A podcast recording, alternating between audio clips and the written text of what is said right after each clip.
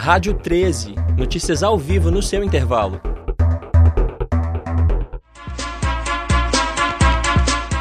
Começa mais uma edição do Boletim Rádio 13, uma realização dos alunos do quinto período de jornalismo da PUC Minas.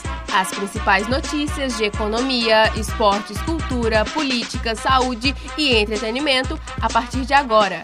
E ao final do boletim, um quadro especial com a opinião da comunidade acadêmica sobre destaques da semana.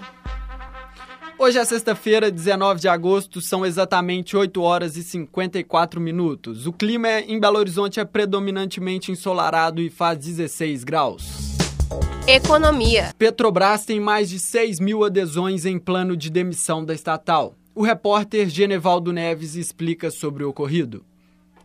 Bom dia. Com o plano de desligamento voluntário lançado em abril deste ano, o número de adesões até o momento é de 6.100 pessoas. A empresa espera que até o fim deste mês, quando termina o prazo para adesão, a quantidade aumente ainda mais. A estatal tem cerca de 12 mil funcionários em condições de se aposentar. Este número equivale a cerca de 21% do quadro de 57 mil funcionários da Petrobras controladora. O objetivo é reduzir custos diante dos preços baixos do petróleo e seu endividamento. Voltamos ao estúdio. Brasil perde 94.724 vagas de emprego. Bom dia, Paulo. O Brasil perdeu 94.724 vagas de trabalho com a carteira assinada em julho. O número de postos fechados foi menos intenso do que no mesmo período do ano passado, quando foram registradas 157.905 vagas extintas. Em nota, o ministro do Trabalho, Ronaldo Nogueira, afirmou que a desaceleração no fechamento de postos de trabalho se deve à recuperação gradual da economia. Apesar disso, no acumulado do ano, o saldo é de 623 mil vagas. vagas. O pior resultado desde 2002. Igor Alexandre para a Rádio 13. Internacional. Colômbia e Farc fazem pacto histórico.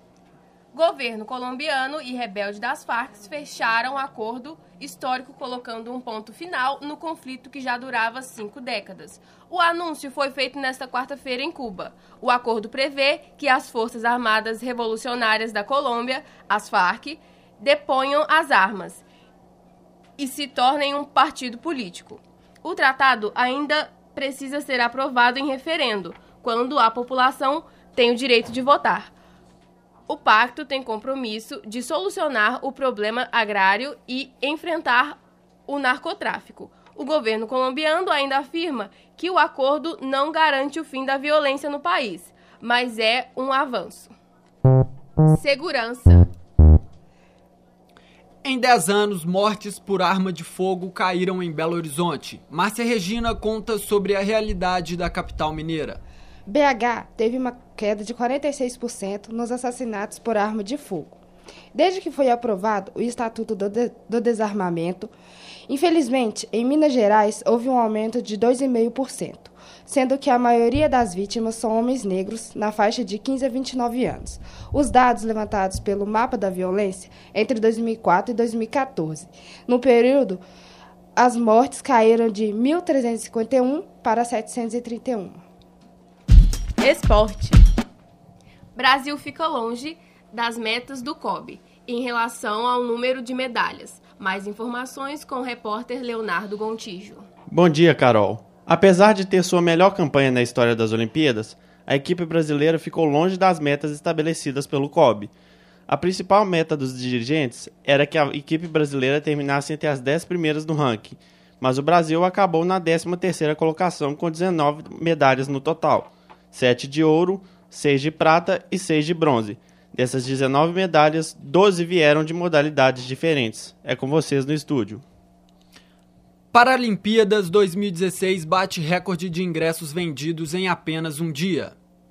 Após o encerramento dos Jogos Olímpicos, a Paralimpíada Rio 2016, que tem início no dia 7 de setembro, teve seu primeiro dia de vendas um aumento progressivo desde a sua última edição em Londres. O seu auge foi nesta terça-feira com 133 mil tickets adquiridos. Com preços mais baratos dos ingressos em relação aos Jogos Olímpicos, a expectativa é que a Paralimpíada tenha perfil mais familiar. Karine Pereira para a Rádio 13.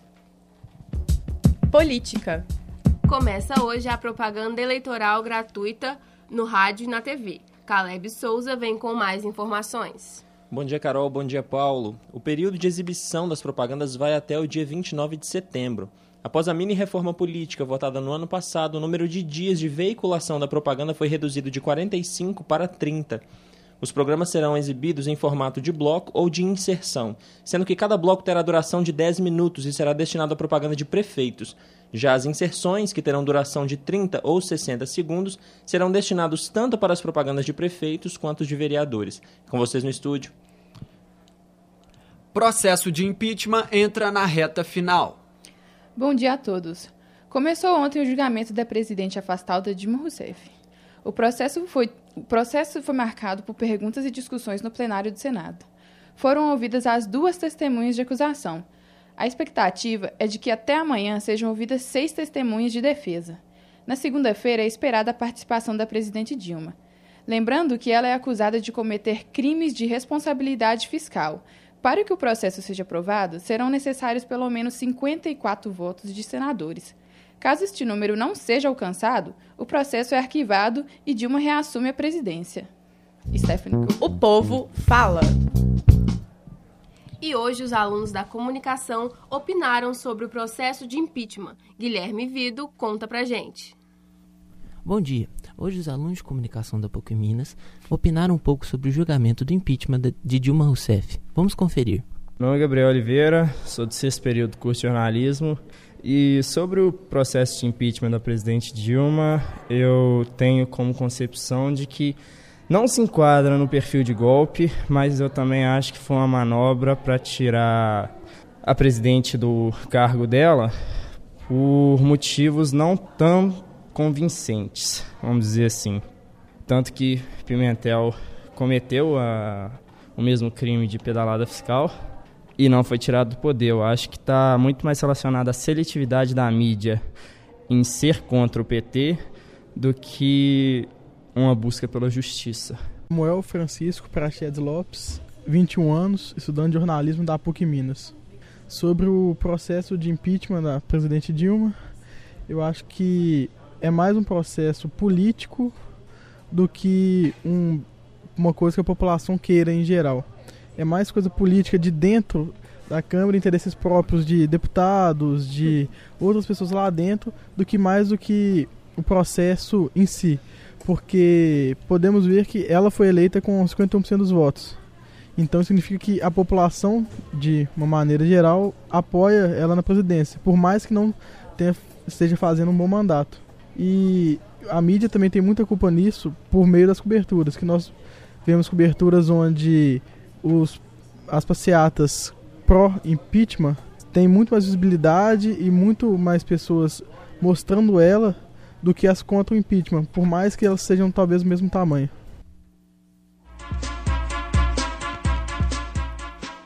Este programa foi produzido por estudantes do quinto período do curso de jornalismo da Faculdade de Comunicação e Artes da PUC Minas, campus Coração Eucarístico.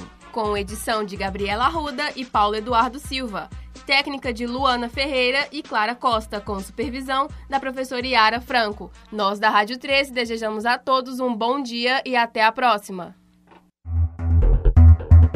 Rádio 13, notícias ao vivo no seu intervalo.